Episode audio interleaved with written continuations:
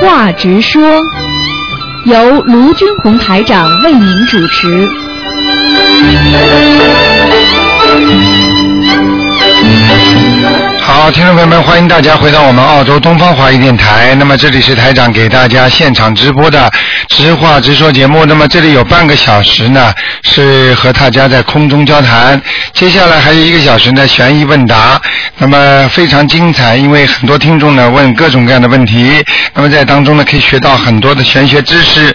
好，听众朋友们，下面呢，台长就开始解答大家的问题。哎，你好。喂，你好，哎呀，终于被我打通了，我打到一个早上。啊，你好，先生是吗？啊是，啊哦，我我姓韩，叫韩品英，我想请教你一下，我因为前几天我以前都没听说，以前哦我之前前几天在一本书看到了，啊、说你那个，我想问一下，我我是中国来的，中国，我我跟你说，今天是不看的，嗯，今天不看图腾的，嗯，我今天不看了，啊，二四六才看，二四六五点钟，那我打通了，你能不能帮我说一下啊？嗯，不说的好吗？今天都不说，就是问问题，问一些普通的，比方说你做了什么梦啊，或者你现在有些什么问题，我可以跟你讲，但是呢，图腾是不看的，你明白吗？哦，那我我我我跟你讲一下，我昨天做一个梦啊，啊梦见一个早上的时候八点左右做一个梦哈、嗯一个小孩子，小孩子穿的没有穿衣服就掉进那个嗯沟里面去了，然后我一直叫叫叫啊，心想是好像是我的儿子，但是不是我的儿子，我一直叫、一直叫这样，嗯啊那是就你叫你去叫，然后一个回脑看见了不理我，我就、啊，那是你的打胎的孩子，嗯。我打他的孩子，对，问你要债了，所以你赶紧给他念小房子，嗯。你要是不念的话，你身体会越来越差，而且你会很多事情都不顺利。你听得懂我意思吗？啊，这但是之前我有一个女孩子打胎了，我有她说又上学，我有我有没有理这件事情啊？啊，你你怎么料理的？告诉我啊我就是帮她那个买点书包、书、衣服啊给她，啊，这就可以了，就超度走了。因为我我我我老公不在了嘛，找我我我找我老公的时候，他这样说有一个女孩跟着他又上嗯学这样子。我告诉你啊，自己好好修吧。你看了台长书刚刚结束，给你打通电话已经是很好了。你自己一定要明白一个道理，像这种事情，台长现在跟你讲，你照着做就可以了。啊你也啊不照着做，你接下来身体啊、前途啊、命运都会垮的，你听得懂吗？哦因为这个这种灵性，你打死的打胎的孩子，不管什么理由，是死在你的身上，那他一定会缠住你的，明白吗？嗯所以你必须要念掉，像这种小的一次性念七章，如果你觉得还没有不够的话，那你就念十四章，明白了吗？你念经啊，念经在哪里念？我不会念啊。你这样好吧？你谁借给你书看到的，你就去问他，或者你或者你再打电话到我们那个东方电台来，你打那个九二八三二七五八好了，他们会告诉你的，嗯好吗？嗯。你就像那现我在想一样问一的。件事情，就一件事情。我不问的，不问的，因为你因为你网上也不懂，因为你现在什么都刚刚开始，所以你现在因为不大知道，所以我台长就是说你应该打电话到东方台来问，好吗？嗯因为因为因为因为必须要念经了之后，台长才帮助的。如果连念经都不懂得念经的人，怎么帮助啊？一帮助好了，那些灵性全来找台长了，你听得懂吗？嗯我还以为我这是自己婚姻的事情，想找一个。太多事情了，每家家有本难念的经，必须要彻底改变它。现在就是给你这么个机会，你要想办法把它改变，明白了吗？嗯，好吧，你打九二八三二七五八，九书二上八三，那里面有有那个书里面有电话号码。。有有有有，你你打这个电话，他们会告诉你的啊，嗯，那好。好吗？啊，再见，嗯，嗯，谢谢，拜。好，那么继续回答听众朋友问题。喂，你好，台长你好，哎，你好，谢谢台长。哎呃，我首先请台长替呃一个同学解个梦。哎他说梦见有个人呢从天上分两样东西下来，哎，一一一样是一个一条活鱼，他就不敢接；另一样忘了，但是呢，他不敢接的时候被旁边一个呃和他一块去打麻将的人抢去了。你说嗯这是什么意思？啊，就是他做生意啊，哦他做生意啊，或者跟人家合作啊，啊，钱被人家弄掉了，哦，钱被人哎拿去。哎，你都知道的，鱼嘛，大家都在人间都知道养鱼是养财嘛，哦，明白了吗？嗯，就让他小心钱财那些。啊，小心也没有办法的，这种梦做了肯定被人家拿掉了，嗯，哦说不定他都不知道，嗯，哦，明白了吗？明哦白了。随缘吧，随缘吧，嗯嗯，好，随缘啊。嗯呃，然后呢，第二个呢，就关于孩子教育的问题，我首先想请教一下台长，就是说佛法的精神跟那个孔孟之道是不是有没有呃相相冲突的？哦，太多相同处了，嗯，哦，这样子，嗯嗯因为就是孔孟之道，就是说子不教，父之过。嗯但是佛法精神又教我们要随缘，不要动人因果，是吗？啊，你不能这么分开来讲的，哦，不动人因果，并不是说你爸爸对孩子没有教育好，就是动因果了。教育孩子不叫因果，明白了吗？实际实际上，你教育孩子不是动他的因果，而是帮助他能够圆满这个因果，哦，对不对呀？比方说，这孩子做错事情了，那个中了恶因的话，那你父亲当然有责任了。你不要说父亲了，你就是你老公做错事情，连你老婆都受牵连的啊。对，再举个简单例子，就算没有什么牵连，你没有罪，他抓进去的话，你好受吗？嗯，你说算不算牵连？明白了。啊，不要讲啦。那嗯，在教育孩子，譬如说他现在十二三岁，然后呢，教他如何待人，要分辨善人跟恶人，对，这个是应该的。这个要要的，但是那个善恶也不要分得太太清楚，是不是这样？善恶应该分清楚，分清楚之后应该知道对恶的怎么办，对善的怎么办。对恶的不要去以恶相加，听得懂吗？哦并不是叫你稀里糊涂过一生，让你知道好的和坏的，嗯，但是呢，对坏的呢，要对要知道怎么样来啊容忍他，怎么样来化解他，怎么样来超度他、救度他，是这样的，哦，并不是说你稀里糊涂把坏人当好人，把好人当坏人，你什么都搞不清楚，这叫随缘呐、这叫糊涂。嗯 明白了吗？明白明啊，白。两个概念啊。嗯，好。然后、呃我想问问，就是说佛法里面圆圆融的呃智慧，这个圆融是不是代表就中中庸之道，还是说那个应该有一个度，凡事有个度，不偏不倚，不温不火这样子？呃这个意，思稍微有一些不一样。中庸之道呢，不偏不倚呢，讲的还是人间的事情。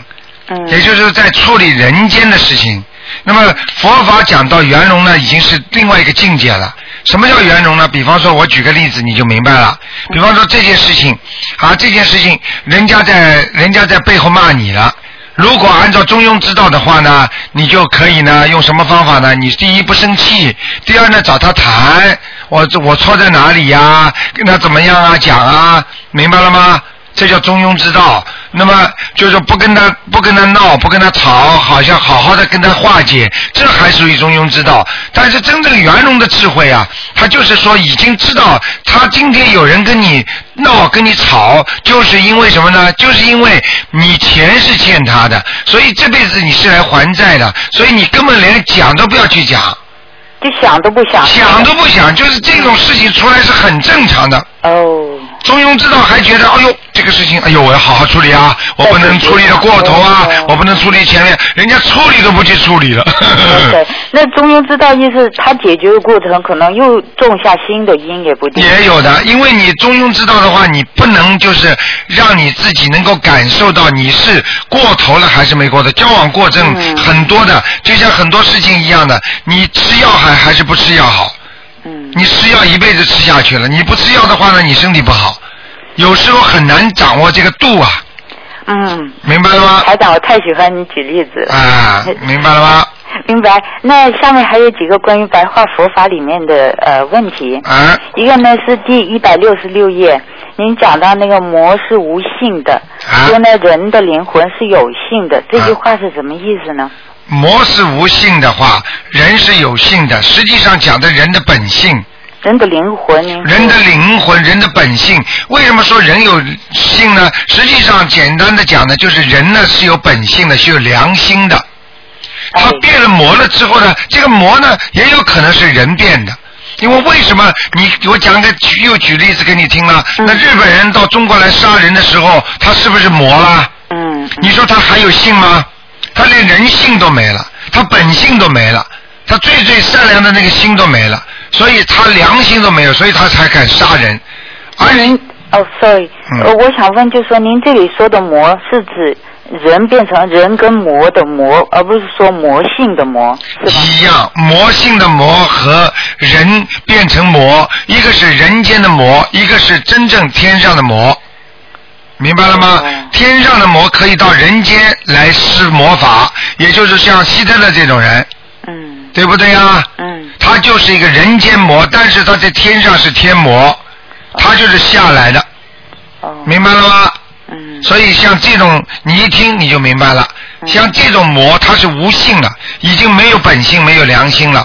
因为它的本性、良心最早有吗？有，已经完全被它的恶魔吃掉了。嗯也就是说，它完全遮住了。举个简单例子，一个一个鸡蛋开始好的时候，我们说鸡蛋里边总归是好的吧，对不对呀、你再怎么外面包包包包包包了很多的像皮蛋，你外面包了很多的壳啊、泥土啊、肮脏的东西，到了最后这个鸡蛋就变了，它已经不是鸡蛋了，它变成皮蛋了，嗯，它已经是黑的了里面。虽然还叫蛋，但已经不是对呀、它已经是不是蛋了，明白了吗嗯？台长，这个例子举的好不好啊？呃，非常 好， 再写下来这些。他变了台啊嗯台长，那可以这样说吗？这个膜就是像呃病变了的细胞，原本都是像我们身体的细胞好的，因为激发了，它就变成癌细胞了。对了不是说本身就是有缺陷的细胞，不是这样。对对对对对，完全正确，因为这个已经转化了，已经转为另外一种物体了，嗯。明白了吗？在人间讲起来，它已经有一种转化了，哦。啊、它已经不是他本人了，发生已质变了。对了，他是魔的话，他肯定不是人了。 OK，那呃，前不久台长说过，人身上都有两个魔，一个是病魔，一个是心魔。那意思呢，这个心魔跟病魔都是跟随我们从一出世就有，是潜伏在那里的。对知道吗了，对了，这样做这样说也是可以。也就是说，比方说你这个人平时天天身体很好的，对不对？嗯那么你为什么会伤风呢？你伤风的之，你伤风，因为你不注意保养，你自己呢吹了冷风了啊，热了之后出汗，你没有及时擦干净，这个时候呢，你的病魔就出来了。实际上，这个就是你潜伏在身上的有个病菌，但这些病菌你不去激发它，它就没有影响；但是你一激发它，它就活了。所以这就是台长经常跟你们说激活激活就这个道理，明白了吗？那那刚跟刚才说，就说把它考虑成是一个好的细胞，那又有点不同。呃，你说完全，你实际实际上讲这个问题，我完全能解释给你听很清楚的。你比方说，人身体有白血球、红血球吧，对，那么白血球高于红血球的时候，就不是生病了吗？呃，红血球高于白血球的时候就生病了吗？人的身体它一一定有一种力量是抗衡的，呃那这种抗衡的力量才使它平稳的发展。任何一种力量能够超越这种力量，实际上这就是不平均，就是已经产生质的变化了， 嗯，明白了吗？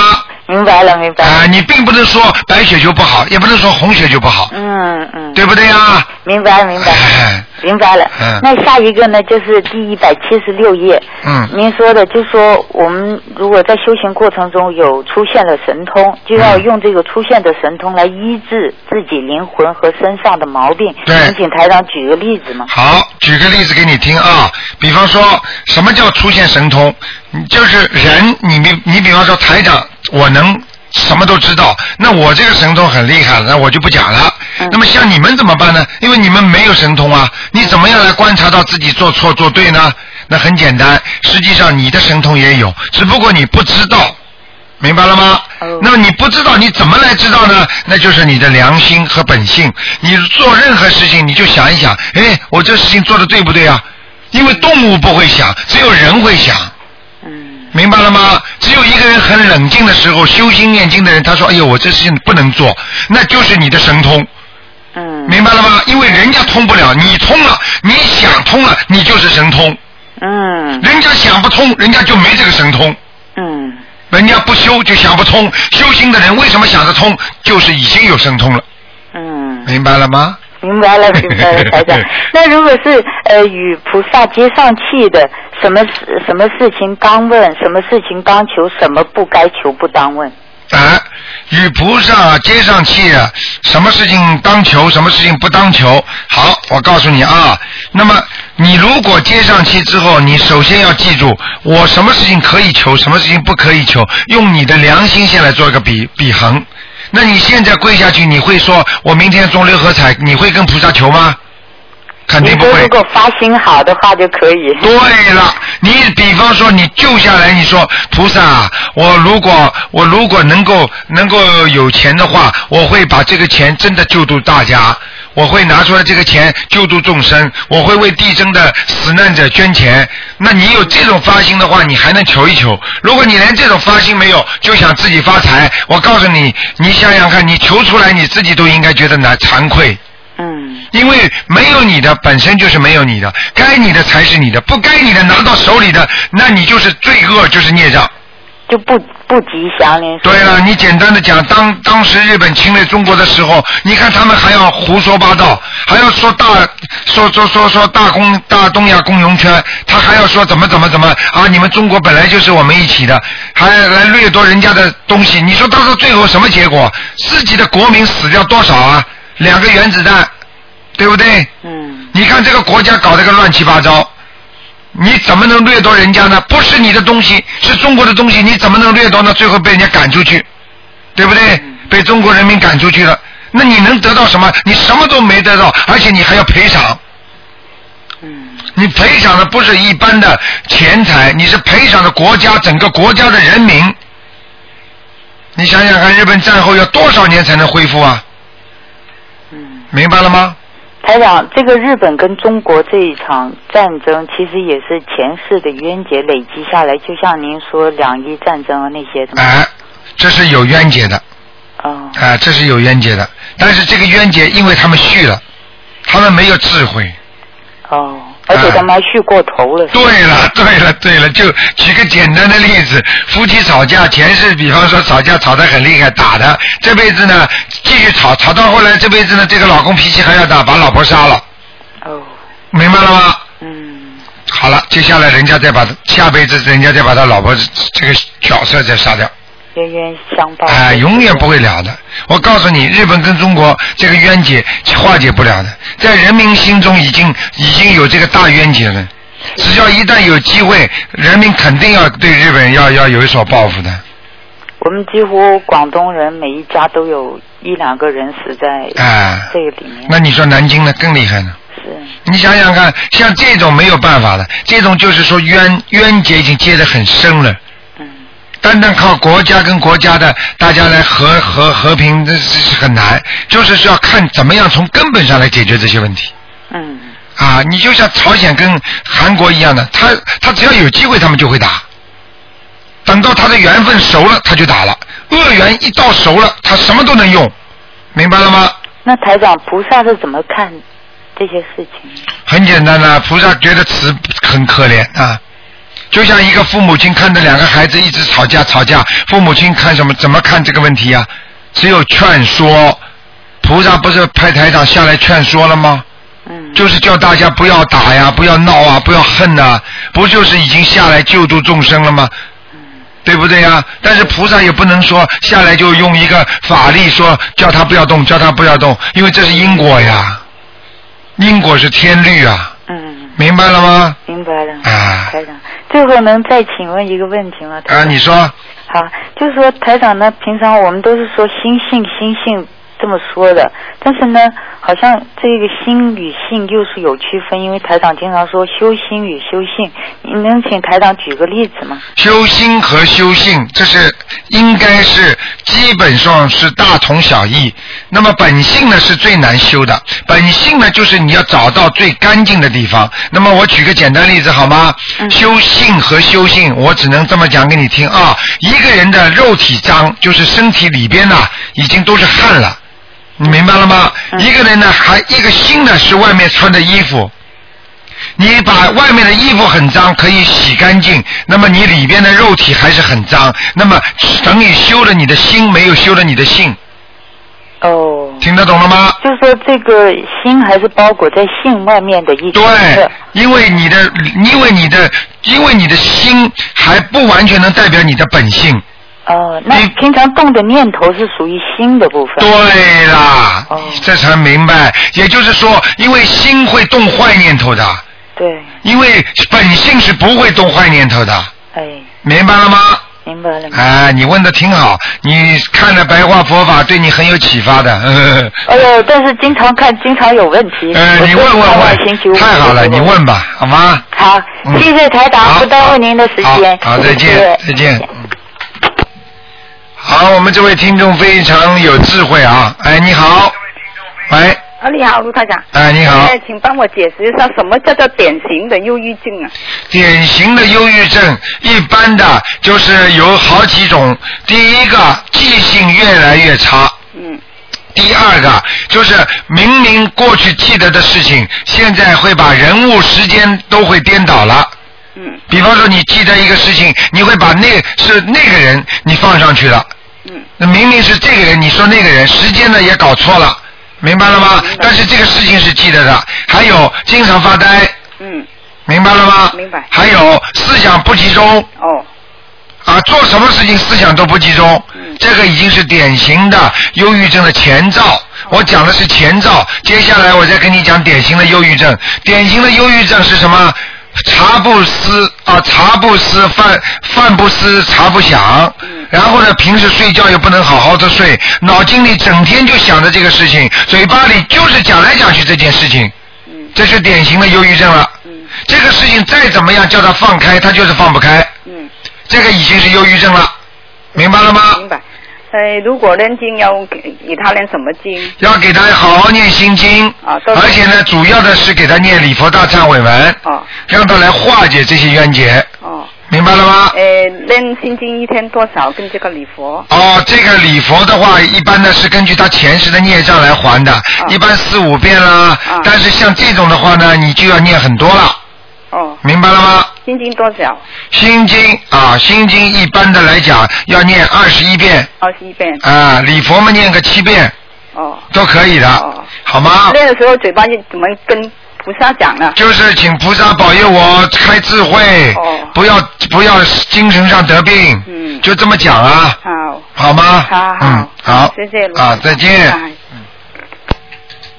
好，听众朋友们，那么前半个小时的节目已经结束了，感谢听众朋友们收听。那么广告之后呢，几个广告之后呢，欢迎大家继续收听台长的那个接下来的悬疑问答节目，也是很精彩的。好，广告之后再见。